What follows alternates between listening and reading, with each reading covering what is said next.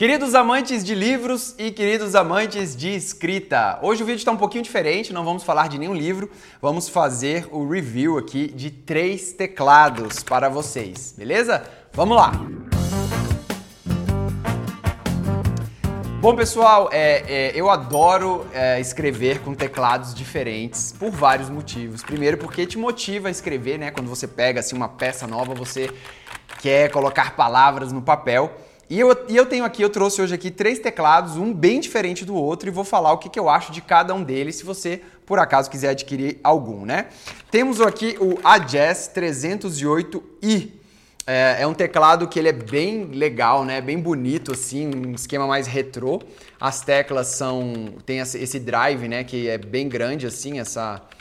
Ele afunda bastante, ele faz aquele barulhinho das antigas que você escreve. É, temos aqui esse Logitech 380K, que é um teclado bem moderninho, bem slim, bem legal e tem muitas funcionalidades bacanas nesse teclado que eu vou mostrar para vocês. E temos aqui o tecladinho antigo da Apple, que é um tecladinho clássico, bacana, ele não é tão slim, né, as teclinhas dele, eu acho que é um meio termo entre todos aqui. Então beleza, então vamos começar falando do Ajazz. Bem, o Ajazz 308i, é, ele não é tão caro, o link da, da, da compra dele aqui tá, da Amazon aqui tá na descrição do vídeo. É, o que, que é o legal desse teclado que eu achei? Primeiro é esse estilo meio retrô, né? Que é bacana. Agora tem um grande problema, eu acho, porque assim, como ele é, tem essas teclas redondas, menores do que você está acostumado, o que, que aconteceu quando eu fui digitar com ele? Eu tive que ficar olhando para o teclado porque é, se eu ficasse olhando para a tela eu errava o tempo todo e aí você fica um pouco mais lento na escrita, o que é legal, porque às vezes o, você está muito rápido, seu pensamento está voando ali. Tem momentos que é bacana, mas também tem momentos que é legal você ficar um pouco mais lento para escrever. E, e, outra coisa também que eu achei que é diferente, porque aqui, como você tem que ficar olhando para o teclado, as palavras ficam muito mais na sua mente do que na tela, né? É, e esse teclado eu estou reservando para escrever textos quando eu estou com mais tempo, quando eu estou mais tranquilo, né? Você coloca, é meio que um ritualzinho, você coloca, começa a escrever nesse teclado e vai sentindo e tal. Eu acho muito legal. É, agora vamos falar desse outro teclado aqui, que é o Logitech 380K. É, esse teclado é um teclado bem mais slim, né? Ah, o drive dele é bem pequenininho, ele não faz barulho. E ele tem duas funcionalidades que eu acho sensacionais. A primeira é que ele liga e desliga. Então, se você é, conecta com um iPad, por exemplo, ou se você conecta com o seu celular mesmo, é, se você coloca na mochila e ele e ele está aberto, por exemplo, se ele não está desligado, se apertar a barra de espaço, o seu celular começa a tocar música, por exemplo, ou tocar um vídeo ou qualquer coisa. E outra funcionalidade dele muito legal são esses botões aqui amarelos, que são botões de Bluetooth e você consegue parear cada botão desse com um dispositivo. Então eu parei um com o computador, o dois com o iPad, o três com o iPhone. E aí você pode ficar mudando de um para outro. Então se você coloca aqui o seu computador e o seu telefone aqui, quiser responder o WhatsApp no telefone ou escrever qualquer coisa ali, você muda o Bluetooth e vai. A única coisa que eu não gostei dele é a barra de espaço. Porque a barra de espaço ela não é tão sensível. Você tem que apertar forte. Se você clica assim do lado, ó, ela não funciona, o que dá extrema agonia, porque quando eu estou escrevendo rápido, o meu dedão ele fica justamente aqui, ó. E aí ele não funciona. Então as palavras ficam juntando e é um saco isso. Então é, esse Logitech, apesar dessas funcionalidades legais, essa barra de espaço, não sei se é o problema desse, mas eu achei muito ruim. É, e por fim, temos o tecladinho clássico da Apple, ele ainda é redondinho, com pilha. É, e em questão de escrita, para mim, esse aqui ainda é o melhor. É, porque ele tem uma leve inclinaçãozinha, né?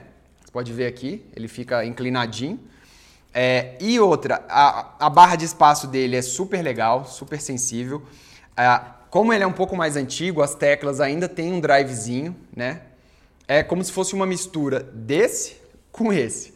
A única coisa ruim nesse teclado é que ele não liga nem desliga. Então, se você coloca na mochila e, e aperta alguma coisa, ele vai tocar o seu dispositivo que ele está pareado, o que é muito ruim. E ele não tem é, acesso Bluetooth para você mudar de dispositivo. Eu vi que o teclado novo, a nova linha de teclado da Apple, que é a bateria já é quadradinho, ele liga e desliga. Ou seja, é uma funcionalidade muito interessante de ter, mas não tem pareamento Bluetooth. É, então, qual que seria o ideal? Seria esse teclado com pareamento Bluetooth e com liga e desliga. Então, para colocar isso aqui na mochila, eu tenho que abrir, tirar a pilha para ele não ficar tocando. Mas os três teclados são muito legais e eu recomendei, eu já passei lá no Instagram é, várias fotos eu utilizando os teclados e é muito legal você ter um teclado novo, um teclado separado para você poder escrever, escrever com mais ergonomia até, é muito bacana.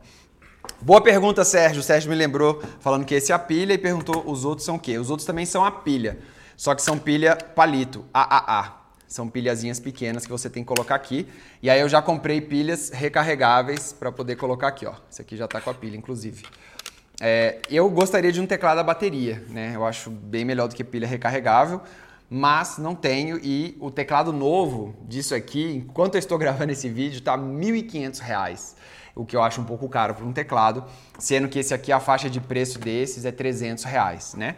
Então acho que até 300 reais aí dá para pagar num teclado é, para você ver. E tem outros da Logitech também que já tem até suporte para você colocar o dispositivo aqui.